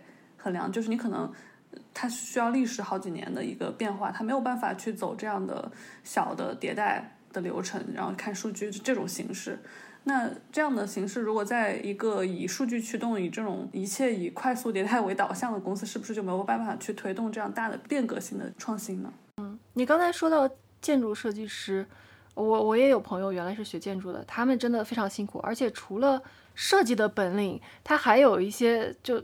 呃物理啊、工程啊上面的这些这些训练。嗯，材料对，但是我其实不太明白为什么这个行业好像其实给的钱并不多，啊并没有像互联网这样有这么多的钱可以给，所以吸引到这么多的设计师，有形形色色。我下次来做一期给你听。好呀好呀，有形形色色，什么做园艺设计的啊，然后什么那个呃互动设计的、景观景观设计的、建筑设计的，全部涌入到了互联网行业。呃，除了这个反馈周期的问题，我也想听听别的原因。嗯，我我可以给你一个快速的答案，因为之前我问过，然后他们说这是由于它的那个承包制度而导致的，不是说像我们做 in house，像我们去做一个互联网产品，我们所产生的价值是我们自己的，嗯，就是我们能做多大的 scale，我们的产品有多好的盈利，那就是我们自己来分。然后他们那个不是这样，他们可能是作为一个乙方去做这个事情。明白明白，有一些行业结构的问题，对对对还有一些原因是因为互联网确实发展比较快，而且互联网一个人员就是在职的人员能够获得的利润是非常高的，因为你的理论上来说，你的互联网的 app 或者是什么用户群体非常大，然后广告资源非常多，对它赚的钱也很多，是的嗯能够给员工的钱也会更多一些，所以就吸引到了很多人。回到你刚才说的那个，特别相信数字能不能推动大的事情发生，这个我觉得现在确实会比较难，尤其是嗯当你还是一个比较 junior 的产品经理的时候，你的每一次成功肯定是需要 A/B 测试去验证的。你的直觉，因为你太 junior 了，你经验太少了，过去没有验证过，所以很难说服别人。但是当你积累到五年或者是十年的经验的时候，嗯你之前做出过比较成功的例子的时候，就会有人开始相信你的直觉是对的，你不需要 A/B 测试也可以做成一些事情。所以这就是为什么可能会有一些大的项目是从大公司的高层往下推的。嗯比如说像 Meta，他自己要做元宇宙，是从 Mark 那一层往下推的，那就是因为他之前积累了很多，他的能力和影响力可以做到这件事情。嗯然后如果比 Mark scale 再小一些的呢，可能就是一些中高层，他之前也做成过一些项目，或者是做成过一些产品，那他的直觉和想法就会有人相信，有人愿意投资。嗯那如果更小的，作为一线搬砖的同学来说，会比较难。嗯，如果你是特别有创意，或者说你觉得这个方向特别好，就也有一些人是直接去创业了嘛。创业的时候你自己就是老板，所以没有人去 challenge 你说你这个太 follow 你的直觉了，或者说你这个创新太大胆了，你不能测试，你就直接去往这个方向走了是不对的。但是另外一方面，你就要受到来自投资人的约束。就你的想法如果太过于新颖，或者没有办法说服你的投资人，那你的钱就比较少。当然，最最理想的状态是你自己特别有钱，然后你自己又特别有想法，那你就可以去搞了，对不对？这什么什么什么 A/B 测试，管你的 A/B 测试。对的，对的。所以，所以你们那边现在大部分的决策，像你去做一个东西，你还是要跑一下 A/B testing 才能够完全的给用户上线，是这样吗？嗯，不能这么说吧，有一些东西好测，有些东西不好测。好测的东西，嗯、如果你有各种不同的设计，啊，你有不同的方案，你想测一下的话，它其实也有一些嗯嗯收获吧。就是你比如说要做一个呃搜索的改版，对吧？你有 A、B、C 三种设计，啊，你觉得这三种可能都挺好的，你并没有一个特别强的倾向，或者说你觉得有两种挺好，然后第三种不确定，嗯，那在成本不高的情况下，你都去试的话，最后的结果你是可以有一些 learning 得到的。所谓的经验不是这么累积的嘛，所以为什么不去测呢？对，那我特别好奇这个，就是说数据是谁都能看懂的，就是那些数字儿，但是你怎么去解读这些数字？就是我 OK 三个三个版本跑了，第一个版本特别好，第二个、第三个差不多。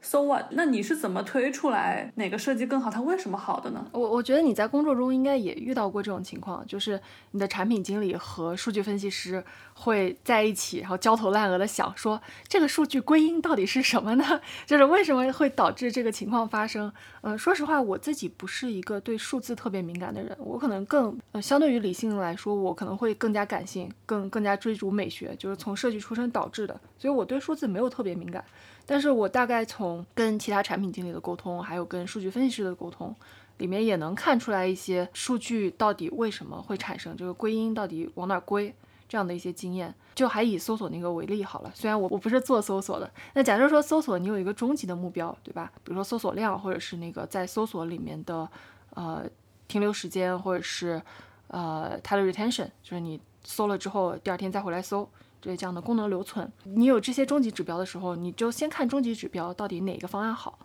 当你发现某一个方案明显不行，然后另外一个方案好，那你就可以拆到更细的指标，具体是哪几个更细的二级指标或者是三级指标有差异。它有些可能两者是一样的，有些可能，嗯，是因为这个点，所以导致好的那一组胜出了。那你就看这一点到底影响的是什么。嗯。我知道现在有很多公司它是这样子，会专门在内部有一个 growth team 成长部门。那这个部门它就是做很多快速的测试迭代和一些小的调整。但是像我现在主要做的功能，我做的是比较硬核的，做的功能很多时候是以一年、半年这种时间线去去做的，就是从你去研究它，然后去做设计，到最后的开发到上线，可能有拉的时间线比较长的大的功能。那这些东西都是我们知道确实是一定要做的。这没什么好测的，就是一定要做这个。那至于它中间的一些设计方案，我们会很快的去做一些用户的测试。那这个不算，就不算 A/B testing，因为就拿 prototype 测。但是那些 growth team，就是那个增长部门，他们就会有很多他们想要去追逐的一些目标。那他们就会去想，那这个东西我用一些怎么样短平快的方法，在不改变功能的情况下，怎么样获得更好的增长？那他们就会去做很多的实验。那我觉得这种架构其实还蛮合理的，因为不是所有东西都要测的，然后也不是所有测了的东西都要上线的，就是它这样可以有个比较好的平衡。你刚才说到你的工作是属于比较硬核的，硬核在哪儿？我让我喘口气，就真的好好。好难啊！就是我我们这个 domain 就是很难对局外人解释，是不是？呃，我感觉我要去 补习一下本科的计算机课程。我们主要面对的用户，现在我是在 cloud 部门。其实这个 cloud 产品在目前还挺火的，需求挺大的，因为大家都要上云嘛。那像 Amazon AWS，然后 Google 那边的那个 GCP，然后像我们公司，然后还有很多各种各样的数据库的这种这些公司，他们都有很多在做这个云产品的，包括说一些数据分析，像那个什么。Snowflake，他们都都有在做这方面工作。那这方面工作的特点就是我们的 persona，就我们面向的用户。这些用户是什么人？他们都是开发，都是 engineer。就是这帮人，他们用我们的产品不像 social app，social app 他用这个产品的时候，他更多的是在打发时间。而像我们的用户，他们用这些产品，他是在工作，他在上班。那这个东西核心的一个差别就是说，你 social app 可能更多的是想要人更长的时间的待在这儿。能够拿到他的 attention，而我们就是想让你更快的做完你的工作，做完了就赶紧走，高效，对吧？这很不一样的 goal 和很不一样的用户的背景。那因为你自己在做社交产品的时候，你自己也是一个人，然后只要是个人，他就可以用你的产品，所以你其实有很多东西是可以通过你自己的经验。来去揣测的，但是像我们这个产品，就是我怎么会知道那个开发他用用 要用哪几种什么 API S SDK 啊？我这有很多东西你不懂啊，因为你不是开发。经常我去做那个用户访谈的时候，可能有一小半的词我都听不懂，我还得狂查，就是查查他到底在说些什么。就本来英语有时候采访的时候，那英语就有点，比如有口音的，就听不太懂。再加上里面插了很多这种听不懂的 domain 的这些词汇，就特别痛苦。在一开始刚上手。的时候，我每天都要学习特别多的 terminology，但是，一旦你就是慢慢上手，它的好处就是你就比较稳。像我现在就是在公司，我就感觉，因为我这块多面就我最懂，其他的设计师都没有我懂，所以他们也不可能把我很容易的替换掉。嗯，对，你的技能槽比较深。是的，就是我相当于在广和深中间，我当时去找这份工作时，我希望能够做久一点。我在这份工作之前，在美国有工作两家公司嘛，每家公司都是不到两年的时间。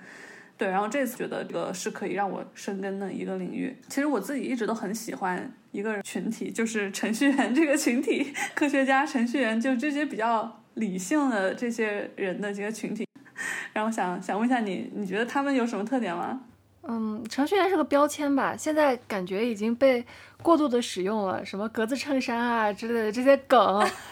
对，呃，并不是真的，嗯，并不是真的，有有有些人是不一样的，但是绝大部分人因为长期就是 computer science 的训练，然后包括他后面工作上的经验，会让他们有一些类似的地方，但其实还蛮不一样的。有一些程序员，比如说我认识的一些程序员，他除了工作以外，他还会兼修一些 fashion，他把自己其实可以打扮得很好看，就有点像那种博主一样的程序员。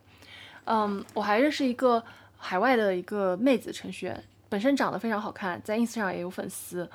嗯，她跟一个自己 crush 的男生在网上聊天的时候，为了不让自己每次对方发消息过来，然后立刻回复，显得太着急，就是太太被他吸引住，他写了个程序，每次对方发消息过来的时候，会强制延长个几秒或者是十几秒，再再去呃允许他写 回信给到对方。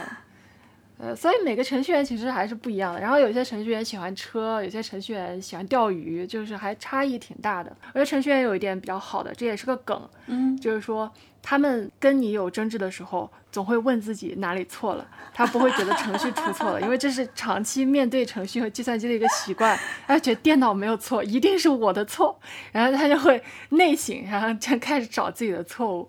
嗯，整体来说还是一个比较就很优秀，嗯，又。比较 nice 的一个群体，嗯，而且因为我们是产品经理、设计师，也容易在这个圈子里找到认识的人嘛。比如说，我想找金融男，我也不认识，对不对？好像玩不到一块儿的感觉。对，其实我觉得，嗯，你的工作是会给你一些视角上的限制。你觉得做教职的人跟，嗯，就比如说我们算业界嘛，对吧？工业界，嗯，有什么差异吗？对，我觉得最大一个不同就是说，他所看重的东西，就是其实，尤其是他们这种做数学的，其实他要去业界是，我觉得是可以的，是可以，不是我觉得就是可以的，也有很多人选择去业界。在我看来，其实教职是一个非常苦，甚至说。很多人不并不是特别理解为什么会有人想做教职的一个，甚至他们我就不理解，他们自己都不，有些人都不理解，就是为什么会有人想做教职？因为第一，他的竞争压力特别的大，你全世界每年那么多的博士，那么多的博后要去竞选那一个一两个，就是他 position 特别特别少，可能因为他要是终身的嘛，那些教职他可能要多少几十年，可能才开出那么一个坑，好难啊！那么多人去去抢那一个坑，你想竞争有多激烈？然后第二就是他去了之后，你可能。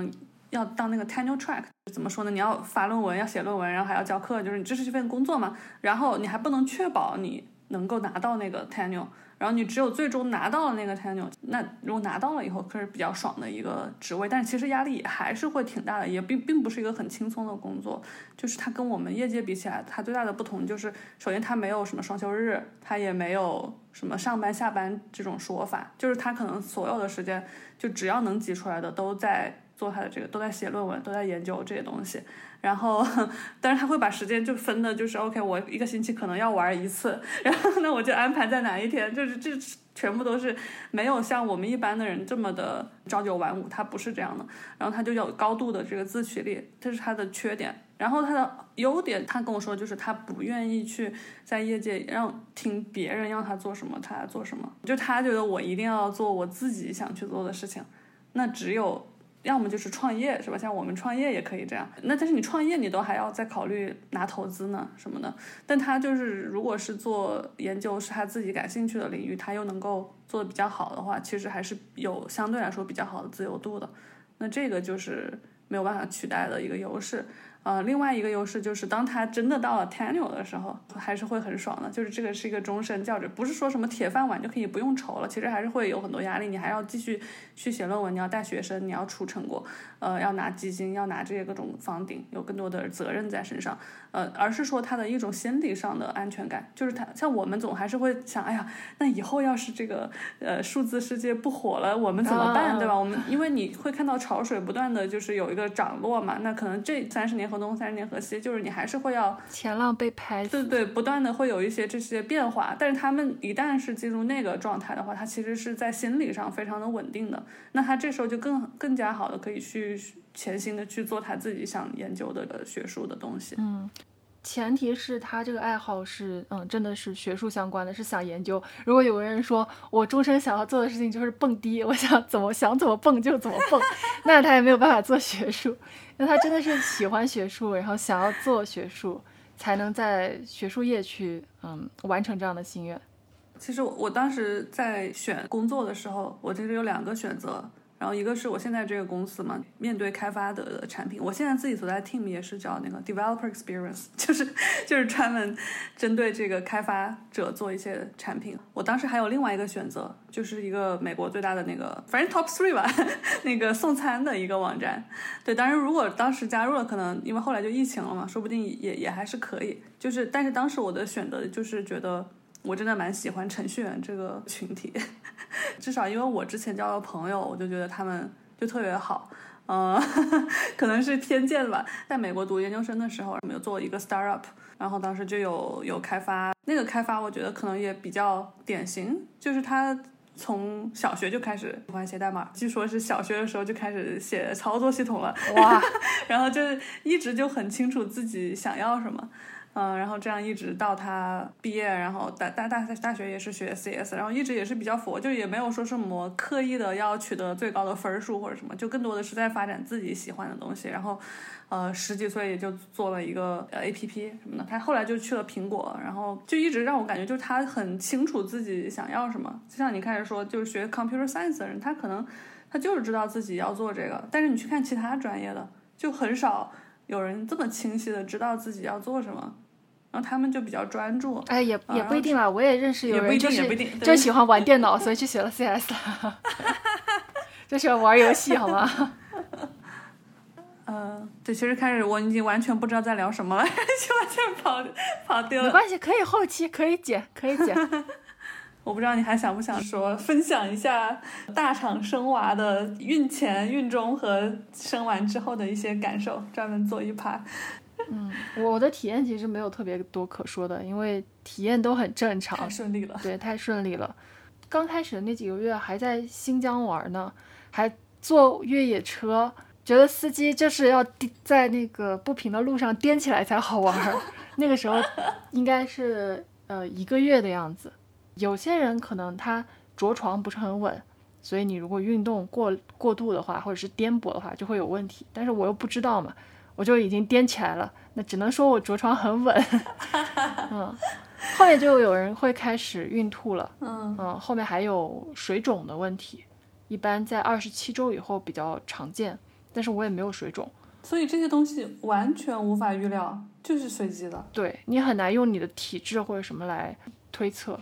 基本上怀孕的时候比较需要注意的就是喝酒和吃生冷食品。生冷的话，一般来说不建议吃那种，比如说像生鱼片啊之类的，它可能会有一些寄生虫。嗯，然后它有寄生虫。还有一点是，之前我是不知道，就是击打冰淇淋是不能吃的。啊？这你知道吗？不知道。就比如说麦当劳或者 DQ 里面那种有个机器，然后压出来那个一卷一卷的那个。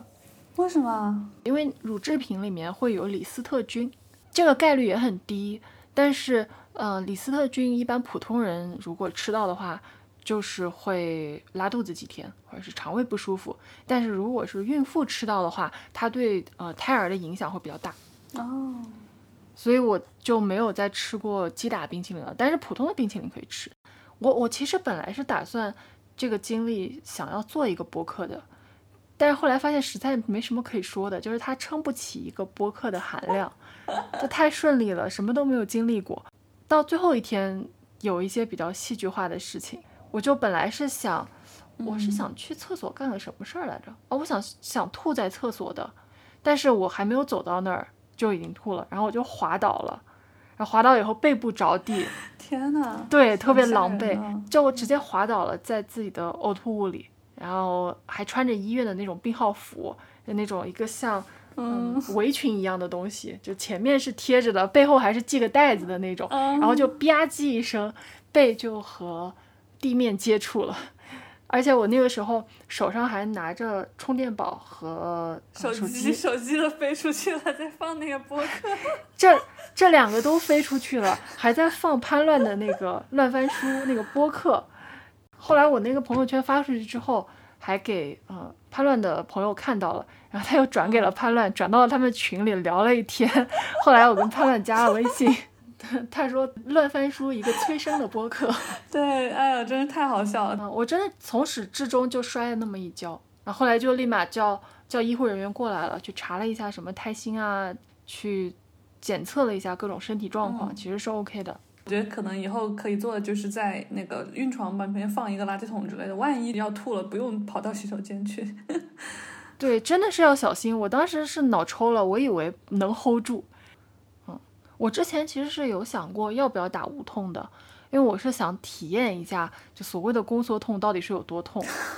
对，之前是没有打无痛的，一直到吐之前是没有打无痛的。哦，去放了那个水球去扩张宫口催生，然后放了一晚上，然后又打什么嗯催宫素之类，因为我是催产。哦，催产的时候是要你选一个时间，他就在这个大概的时间会去帮你做这一系列的操作，确保你在某一天就是生完。嗯我并不是迷信说我想要那一天比较吉利或者怎么样。催产的原因是，当时不是呃上海还在封闭嘛，所以如果你这个时哦间、对对，你正好赶上那个窗口期。对，如果你的时间不是很固定的话，就有可能你突然破水或者是怎么样啊、然后没有核酸，对，就比较难进医院，你需要在外面可能等待一段时间，所以不太想发生这种意外的情况，就只能选定了一个日子。基本上那段时间去这个医院，嗯、生娃的都是定好了日子去催产的，自然发动的话就会有这种呃可能必须要在外面等着的问题。嗯，太不容易了。我怀疑有人会因为想要自己孩子是某一个星座，或者不是某一个星座，哎，有 有良辰吉日，可能还要算一下算一下八字，嗯但是这个没有办法控制到那么精细啊。对，还有一个朋友跟我讲，就是他在生完孩子之后有点后悔，就是他说 以为生孩子那一个就是怀孕和生孩子是这件整个过程中最难的，但是生完之后才发现，其实生孩子只是最容易的一部分，就是生完之后的才是难的。嗯，会有一些人做这种比较，是因为他们之前在孕期的时候可能已经感觉比较艰难了，但是没想到后面还有更多的挑战。那生完以后就要呃面临哺乳，就有一个播客，我不知道你喷听不听，叫喷嚏，当然，对它里面太经典了，我 有聊到哺乳的痛苦，哦，太可怕了。是是会比较痛的，就伤口痛、哺乳痛，加上哺乳引发的宫缩痛，这三种混合的痛苦可能在同一时间都会出现。嗯，当然也有些科学技术了，比如说布洛芬，对吧？呃，吃点儿止痛片，嗯，在前两天的话会好一些。我自己觉得我自己遇到的也还好，是可以接受的那种。嗯，也因为可能也因为我比较皮实，就是我对疼痛的忍耐程度比较高。你太顺利了，我想就是看有没有什么可以借鉴的一些好的方法。我唯一可以传授的可能就是控制体重，因为我有段时间奶茶喝多了，那几天体重直线上升，就会明显发现和前面不一样。